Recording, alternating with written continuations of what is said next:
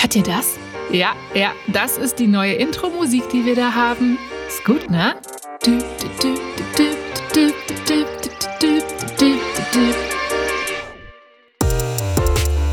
Oh ja, hallo und herzlich willkommen. Es ist 17 Uhr und damit Zeit für FOMO. Was habe ich heute verpasst?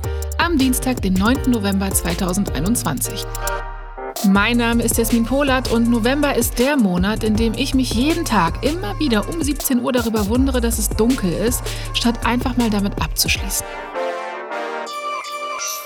Heute geht es um ein Astroworld Update, kostenlose Corona-Tests und unbezahlbare Blicke. Kurz vorab, heute ist der 9. November und der gilt ja als Schicksalstag in der deutschen Geschichte. Er markiert den Beginn der ersten deutschen Republik, das Pogrom gegen die jüdische Bevölkerung und den Fall der Berliner Mauer.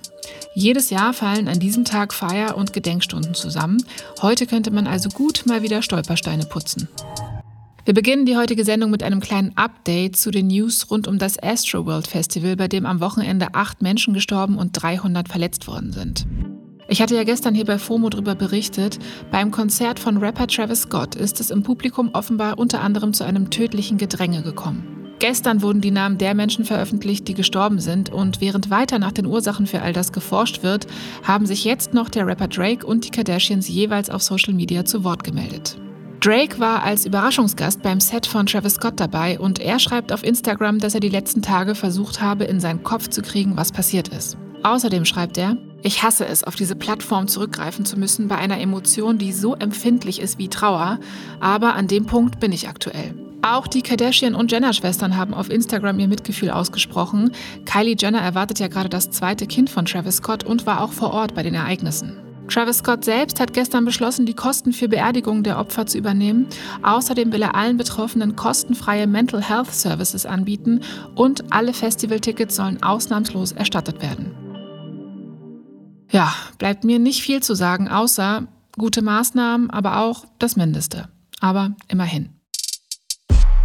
Es geht weiter in der Kategorie gute Maßnahmen, aber irgendwie auch das Mindeste mit dieser News, die viel durch meine Timelines geflogen ist. Die Ampelparteien planen, die kostenlosen Corona-Tests wieder einzuführen. Ihr erinnert euch an gestern, die Inzidenz ist so hoch wie noch nie. Grüne, SPD und FDP haben sich jetzt auf einen Gesetzentwurf verständigt, der Maßnahmen beinhalten soll, Corona noch bis ins kommende Jahr hinein einzudämmen. Und zu den kostenlosen Corona-Tests soll auch unter anderem eine 3G-Pflicht am Arbeitsplatz kommen.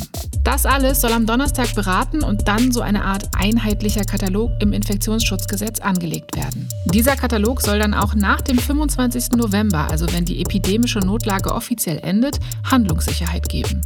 Oh, das klingt jetzt erstmal kompliziert, aber im Grunde genommen will die mögliche Ampelkoalition so viele Menschen wie es geht, vor allem in den Herbst-Wintermonaten schützen, sagen sie. Tja, es müssen sich einfach noch mehr Menschen impfen lassen und die Impfzentren und Arztpraxen aufsuchen, wie ich das sehe. In Österreich gibt es dafür übrigens einen sehr griffigen Begriff: Schnitzelpanik. Hä? Ja, in Österreich gilt ja seit Montag die 2G-Regel. Bedeutet, nur noch Geimpfte und Genesene dürfen in Restaurants, Kneipen, Hotels, zu Friseuren, in Kulturbetriebe und Veranstaltungen mit mehr als 25 Personen. Und wegen dieser Regelung gibt es jetzt einen großen Zulauf auf die österreichischen Impfzentren und der geflügelte Begriff dafür ist Schnitzelpanik. Also die Angst, nicht mehr ins Schnitzelrestaurant zu können und sich deswegen lieber schnell impfen zu lassen. Der Begriff ist zuerst in einem Standardartikel aufgetaucht, aber Twitter hat den natürlich ganz schnell zu einem Hashtag verwurstet. Kleine Meme-Idee von mir für euch. Irgendwas zu Berlin und Currywurstpanik. Schaut mal, ob ihr damit arbeiten könnt. Ich liebe das Internet. Auch für Meldungen wie diese hier. Lauren Sanchez, die Freundin von Amazon-Gründer und Billionär Jeff Bezos, ist hin und weg von Schauspieler Leonardo DiCaprio. Okay, bin there, done that, denkt man sich dann, ne? Aber ich erzähle von vorne. Jeff Bezos und Lauren Sanchez waren am Wochenende auf einem Multimillionärs-Happening, von denen gibt es ja so viele. Dieses war eine Kunst- und Filmgala in Los Angeles, die sich LACMA nennt.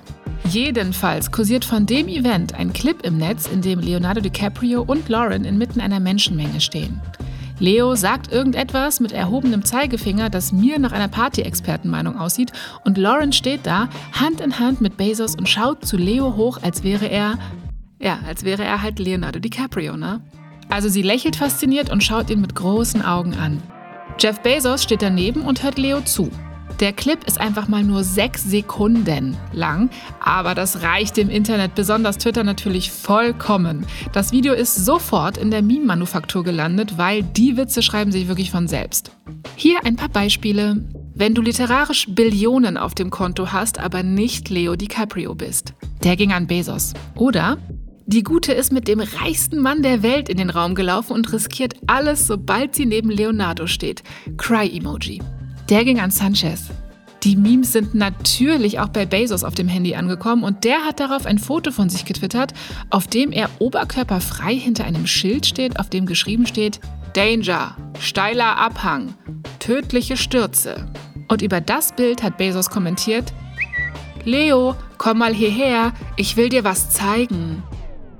Ja, Bezos hat nicht nur Billionen, sondern einfach unbezahlbaren Boomer-Humor. Must be nice. So, 17 Uhr durch und schon wieder dunkel, ey, Wahnsinn. Das war's für heute mit FOMO. Wir hören uns morgen wieder hier auf Spotify. FOMO ist eine Produktion von Spotify Studios in Zusammenarbeit mit ACB Stories. Folgt uns auf Spotify, dann verpasst ihr auch nichts mehr, ne?